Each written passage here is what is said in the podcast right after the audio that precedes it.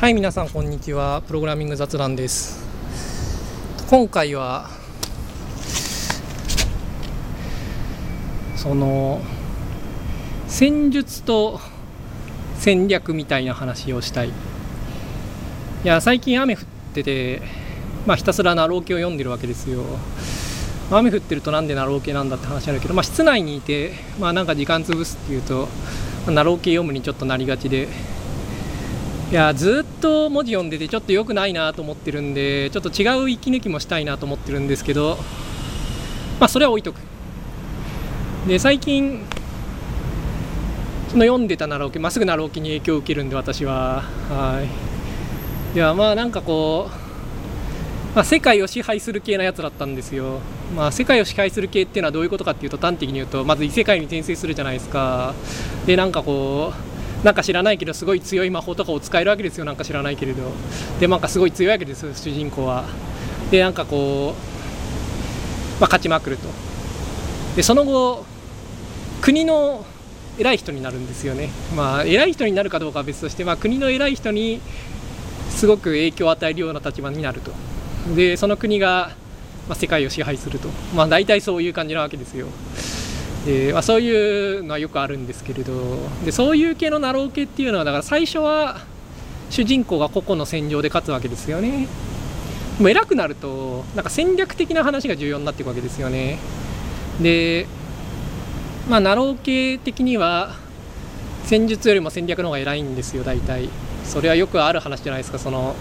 戦術の失敗やじゃあ戦略での失敗は戦術では取り戻せない的な、うんいやいやヤン・ウェンリーは勝ってたじゃないかみたいな、まあ、そういう話はいいとして、うん、なんかまあなろう系にはよくありがちでそういうのは。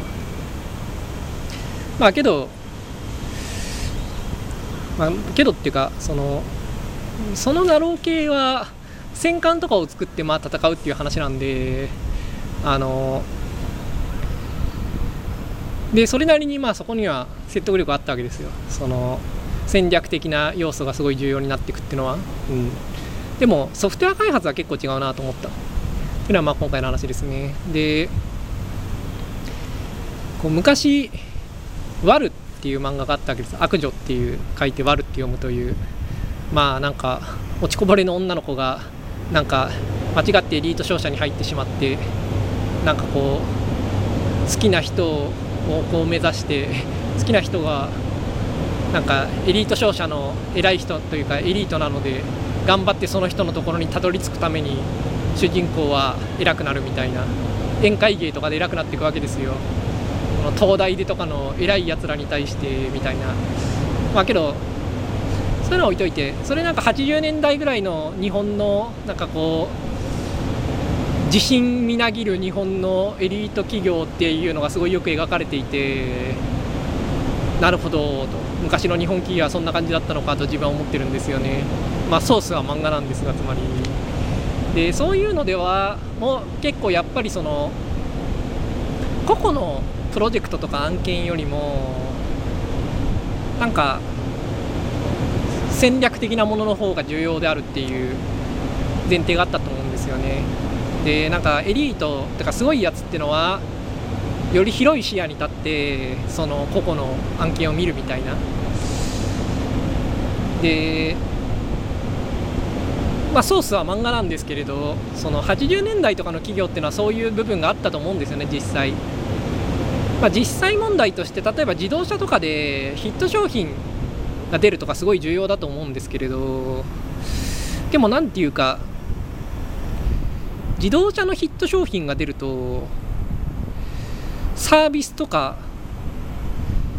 そのそれこそ iPhone が出るっていうのはすごい影響範囲違うと思うんですよね。そのやっぱヒットするとすごいいろんなもの巻き込むんでソフトウェアとかって。なんか影響範囲めちゃくちゃでかいんですよね。アップルなんてその、まあ、iPhone 当てた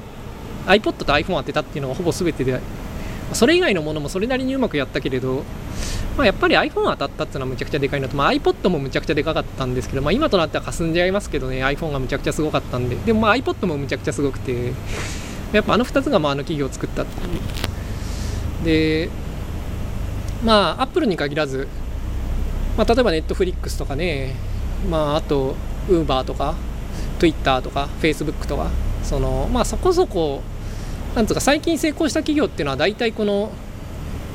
1個大きく当ててると思うんですよね。そのメルカリとかクックパッドとか LINE とかでもそうなんですけど、うん。ま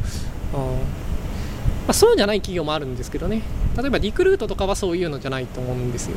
まあ、そういうなんというか1個大きく当てたわけじゃない企業もあるけれど1個大きく当ててまあ大きくなった企業の方が多いと思う。まあ主流だと思うんですよねそっちが。みんなそうだとは言わないけれど、まあ、主流だと思うんですよね。それっていうのはなんかその戦略が重要だ的な世界観とは結構相入れないよなと思うんですよね。ででも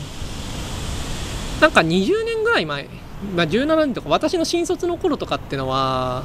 日本企業は結構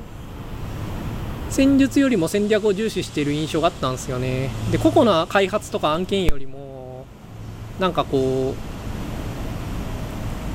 う複数のチームに影響を与える方が偉いとかマネージメントの方が偉いとか、うん、なんか1個の案件の何かを作るよりもいろんな案件で使われる共通部分のフレームワークとかライブラリを作る人の方が偉いとか、うん、なんかそういうこう傾向あったと思う、うん、でなんかプログラマーとかもねある程度になるとなんかこうコーディングばっかしてないでなんかマネージメントとかもしてくれとか言われたりしたわけですよ昔は。でも最近はやっぱりこう成功している企業っていうのは少なくとも成功する途中の段階ではその1個当てる方が重要だっと言ってしまっていいと思うんですよね大体。で複数のチームで使われるものを作ってるなんてのはまあゴミみたいなもんですよ。というのはまあ言い過ぎですけれど、うん、なんかこう複数のチームで使われるなんかこう例えば何ですかね。開発プロセスとか、まあ、そういうものの方が重要だなんていうのはまあ現在では全然説得力がないですよね、まあ、そういうの重要だと思うんですがいや今の自分のすごい突然具体的な話なんですけど今今の自分の案件とかだとなんかめちゃくちゃこうそういうことについて口を出す人がいなくてもうマジかよっていうぐらい原始的にみんな開発をしていていや誰かちょっと偉い人なんかこうチームを導かなくていいのかなと思ってるんですけどまあ、そういうことを言うとお前がやるよって話になって、まあ、私がやってもいいんですけどね。まあけどそういうのはろくでもないっていうのが今回のお題なんで、まあ、それはいいとして。その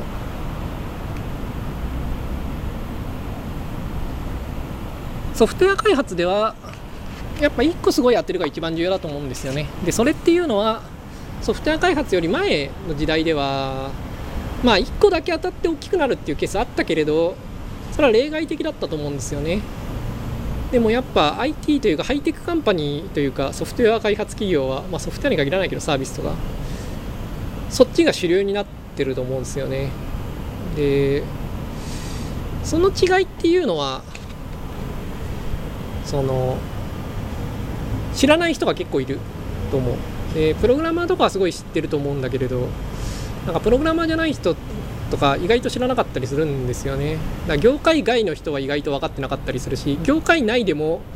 そのプログラマーじゃない人プログラマーじゃない偉い人とかがたまに分かってなかったりする。まあそういう企業は大体ろくでもないんで、うんまあ、早く転職した方がいいっていうだけなんですけどまあいいとして。で昔っていうのはその係長とか課長とか部長だったわけじゃないですか。でも今だとまあ、CTO とかが少なくともいますよねで CTO っていうのはやっぱりそういう係長とか課長とか部長とかみたいなのがそのいてその部長とかがいろいろ決めるっていう世界観ではうまくいかんって思ったからやっぱ CTO っていうものがその脚光を浴びてるというかその権力を持ってると思うんですよね。まあ、CTO はけど結局1個のプロダクトじゃなくてたくさんのものに口出したりしがちなんで、まあ、それもやっぱり戦略重要世界観の方にこう引っ張られがちなんですけれど。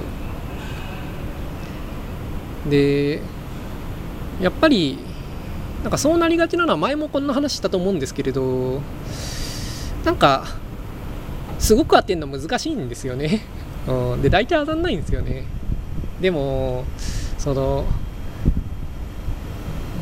企業っていうものはその日々の業務についてなんかこう評価を与えて報酬を与えなきゃいけないんで、まあ、そういうものを前提にすると全員の仕事が無駄ってなってしまってなんというか評価できないんですよね。でだからなんかこう個々のチームの1個の案件がむちゃくちゃ成功するのがすごい重要だっていうことはまあまあまあ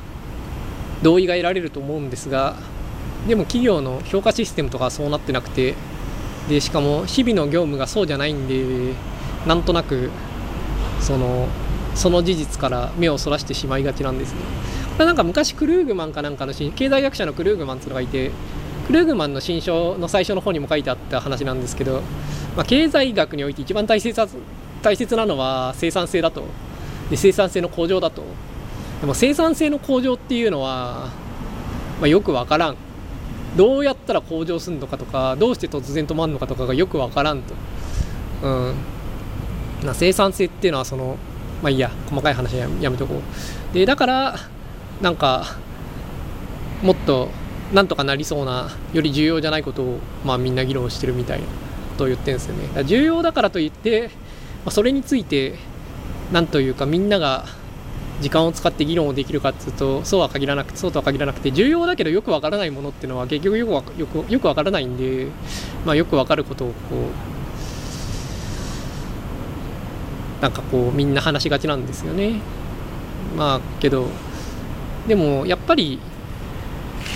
本当に重要なのは1個のチームがすごく成功することであってで企業っていうのはまあ本当に、まあ、それが全てで、うん、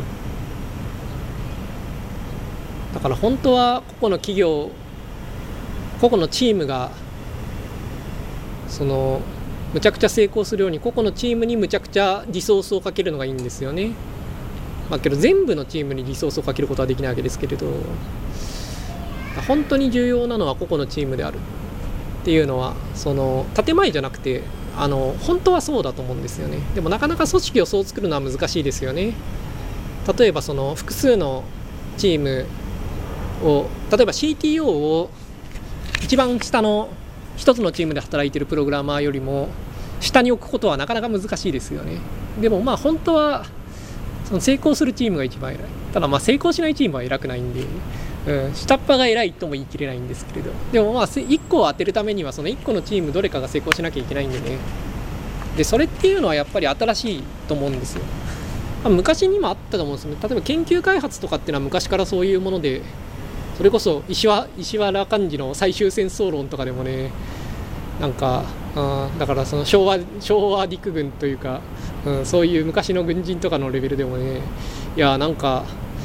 兵器とか作らなくちゃいけないが、うん、兵器とかって意外と上からその統制してやれって言ってもうまくできないんで研究開発は適度に自由にやんなきゃいけなくてでも俺たちは統制してやっていきたいしなみたいなことをまあもう昭和の時代から日本人は悩んでいるんであ、まあ、昭和というか戦前の頃から戦前の軍人も悩んでいたんで、まあ、戦前の軍人はそこで研究開発はまあある程度自由にやらせようという結論になってましたけどね、まあ、そういう点では、うん、戦争の研究開発とかと、まあ、近いですよねプログラマーっていうか、まあ、プログラマーっていうのは研究開発と近いんですよね、うん、ただその研究開発よりもなんかみんなが研究開発しなきゃいけないんですよね。その昔の研究開発よりも。でそこはやっぱり新しくて。でそういうのはなんかこううんこう昔のやり方でうまくいかないとこですよね、まあ、そこはソフトウェア開発の面白いとこでもあるんですだから最近勢いのある企業っていうのは、うんまあ、大体そういうのに適応してて個々のチームっていうのは結構力を持ってるし、うん、その別に多くのチームに影響を与えなきゃいけないみたいな風になってるところっていうのは、まあ、大体その下り坂の企業ですよね、まあ、大企業になりがちなんですけど、まあ、ちなみに MS は結構こういうのがあってそのなんすかパフォーマンスレビューなんていうんですか目標管理日本語で、まあ、よくわかんないですけどあの人事効果とかで結構そのやっぱ具体的な評価指標が必要なわけですよね。いろんな人を納得させるために。でそういう風になっていくとやっぱりその複数のチームに影響を与えるとかの方が上になりがちなんですよね。まあけどちょうどその時にまさに iPhone とかが世の中に出ていていやなんていうかこの評価システムと現実めちゃくちゃ合ってねえなと当時思ってたんですけれど、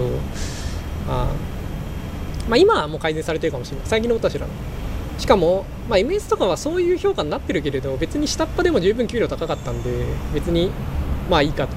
個人的には思うんですけど。まあけどなんつうかやっぱそういうのは大企業ゆえの悩みですよね。そのそうなってしまうのはうん、そのたくさんの人を納得させる必要があるからだ。そういう冴えない感じになってしまうでまあそういうのはまあ大企業であって所詮そのまあこれから大きく成功していくっていう企業はまあそういうことを言っていては普通はダメで、まあどっかのチームがすごい当てるっていうのは重要なわけですよね。でなんだっけその WebOS のなんか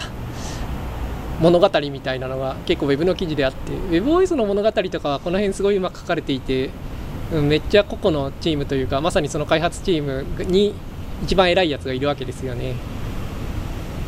でやっぱそういうのがまあ、WebOS 成功してないじゃんって 話はあるんですけれど。まあけどあそこまで行ったんでね大したもんですよ WebOS は、あ、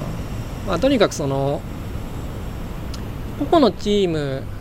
の勝ち負けの方が全体的な方針よりも重要だっていうのは、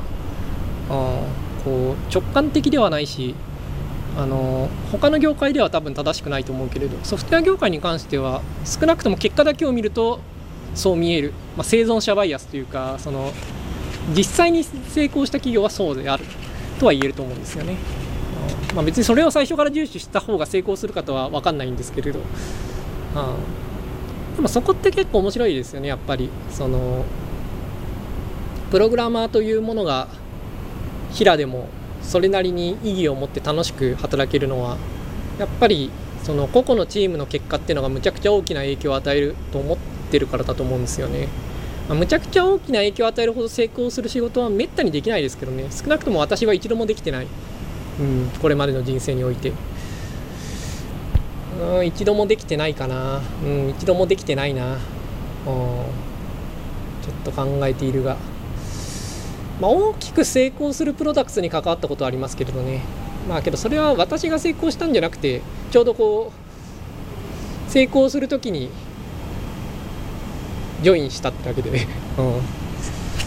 別に、まあ、シェアポイントのことですけどね。シェアポイントとかはすごい成功したプロダクツだったんですけれどすごいって言っても大したことないけどまあけどそれなりに成功したんですけれど。で自分が入った時はちょうど成長するところだったんでその大きく成長するタイミングにいましたけどねチームの中に。まあけどなんというか自分どっちかといえばその重要な占領は私が入る前だったと思う。で入った時点ではもうその成功がもう約束されている状態で、まあ、あとは大きくなっていくだけっていう状態だったんで、うん。まあ、自分が何か成功させたってわけじゃないですね。まあ私が入る前の誰か、うん、すごい優秀というかなんかこう立派な成果を出した人がいるということですね。まあ、羨ましい限りですが。まあ、けど、うんまあ、私が十何年働いてて、まあ、十何年働いてないだろう、お前って話あるんですけど、うんまあ、間全然働いてない時期あるんで、まあ、けど、この十何年間ぐらいこの業界にいて、まあ、自分は一度もできてないんで、まあ、そんくらいにはレアなことなんですよね。一個大きく当てるっていうのは。うんまあ、例えば、自分が昔いたアクセスなんていう会社だと、まあ、ネットフロントっていうブラウザー、まあ、コンパクトネットフロントとネットフロント3はまあ両方そこそこ当たったと言えるけど、まあ、とにかくブラウザ携帯のブラウザがまあ1個当たったっていうだけででその他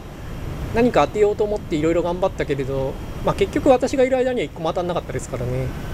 まあ、今ではまあブラウザーとは違う会社になってるのかもしれないんでその後頑張ったかもしれないけどまあけどあれほど当たったことは結局ないんで、うん、まあそんなもんなんですよね。その10年とかかけて何百人もの人がすごい何何十億何百億っていう金をかけて突っ込んで、まあ、結局一つも当たんないんですよ。まあ結局そのぐらいには当たらないもんで。まあ別にあの会社に限らず。まあ、クックパッドでもどこでもねその、うんまあ、大体1個当たった後には2本目の柱を作ろうと頑張るんですけれどなかなか当たらないですよね、うん、まあそのだ2本目当てるのが難しいんじゃなくてそもそも1本目当てるのも難しくて、まあ、1本目当たった企業で2本目のところを見るから2本目が当たらないように見えるんですけれど、まあ、1本目当たるのも大したもんですよね、まあ、1本目当たらない企業もたくさんあるんで、うん。まあ、とにかくそのなろうでは戦略の方が重要だ的な風潮があるがソフトウェア開発はそうじゃないぞと思った。でそれっていうのはうん。その以前の日本の企業もそういう風潮があったというか、まあ、戦略の方が重要だとは言ってないですけどね。でもまあそういうなんていうか個々のプロジェクトの影響力っていうのは昔の方が小さかったと思う。で今はむちゃくちゃでかい。今今っていうかソフトウェア開発はむちゃくちゃでかい。でそこはソフトウェア開発の面白さだなと思う。という話でした、うん、それではまた来週。